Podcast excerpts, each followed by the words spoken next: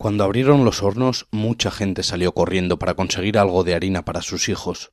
Algunos tuvieron suerte, muchos murieron por el bombardeo, y su sangre impregnó las bolsas de harina. Estas palabras pertenecen a Samira Jalil. Son anotaciones hechas en papeles sueltos durante el asedio del ejército sirio a Duma, un enclave en manos de los opositores sirios. Son textos con cierto aire poético, pero que reflejan la crudeza y la brutalidad de la realidad siria y que ahora ha recopilado en forma de libro su marido Yassin al-Hajj Saleh.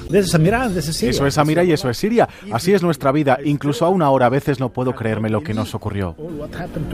El libro, que ha sido publicado en español por Ediciones del Oriente y del Mediterráneo, ha sido compilado por el marido de Samira Jalil por una sencilla razón. Samira lleva más de tres años desaparecida. Un día ella y otros tres activistas fueron secuestrados por Jais al-Islam, una facción salafista dentro de la oposición siria. Los mismos rebeldes a los que defendía Samira Jalil la traicionaron, se cansaron de tener a su lado una voz realmente democrática. Pero regresemos al inicio. ¿Quiénes son Samira Jalil y Yassin al-Hajj Saleh? Son dos intelectuales sirios que se enamoraron el uno del otro a inicios de la pasada década. Pertenecían a sendos partidos comunistas enfrentados entre sí, ambas formaciones ilegalizadas por la dictadura de Al-Assad. Yassin había pasado 16 años en prisión, Samira cuatro. Procedían ambos también de dos variantes religiosas enfrentadas, ella alawi, el suní, pero el amor entre ellos era más fuerte que todas las diferencias. Había la esperanza entre la gente de que no importaría si eras musulmán o cristiano, un suní o un alawi, al final todos seríamos sirios. Su vida de disidentes a caballo entre varios oficios mal pagados se abrió a una nueva esperanza con el inicio de la revuelta en 2011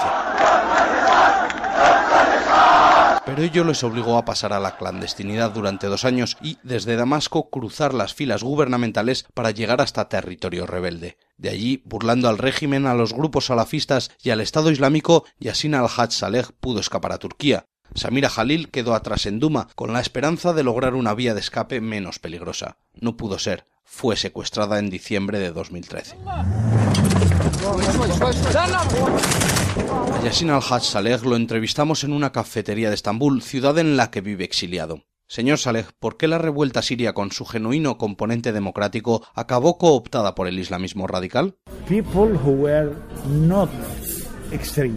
Gente que no era extremista se convirtió en extremista. Imagínate que eres un joven que simplemente sueña con vivir en mejores condiciones, pero te torturan, matan a los tuyos, te insultan, tu casa es destruida, te conviertes en un hombre enfadado.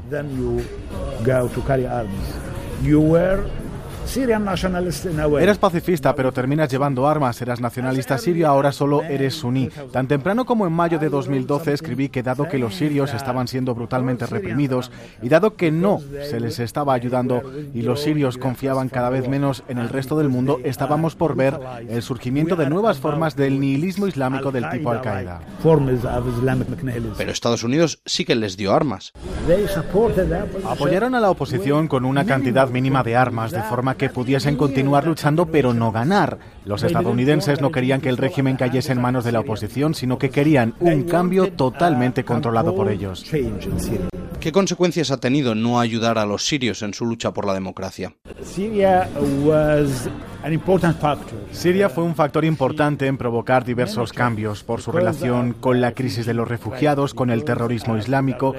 Ello empujó a las políticas de derechas y populistas como Trump o el Brexit.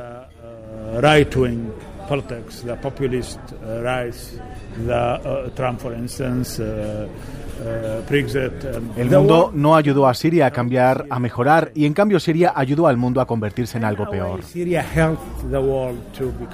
En tres años desaparecida, ¿ha recibido alguna información sobre el paradero de Samira? No, no información directa, pero tengo una idea más formada sobre quién cometió el crimen. Jais al-Islam, un grupo al que, por cierto, apoyan los saudíes. Así es Siria, convertida en un tablero de ajedrez geopolítico mundial, en el que los civiles son los que sufren las consecuencias. Un lugar devorado por la guerra y el odio intestino, un odio que será muy difícil borrar, porque ¿cómo podrá recuperarse una persona de escenas tan crueles como las que describe Samira Jalil? Las madres prefieren los bombardeos con armas químicas porque con ellas se entierran los cadáveres completos. En cambio, los proyectiles diarios desmiembran los cuerpos, escribe el activista árabe y en el prólogo del mismo libro responde el filósofo Santiago Albarrico. Cuando una madre ya no aspira a no enterrar el cuerpo de su niño, sino sencillamente a enterrarlo completo, es que se ha perdido toda esperanza de humanidad.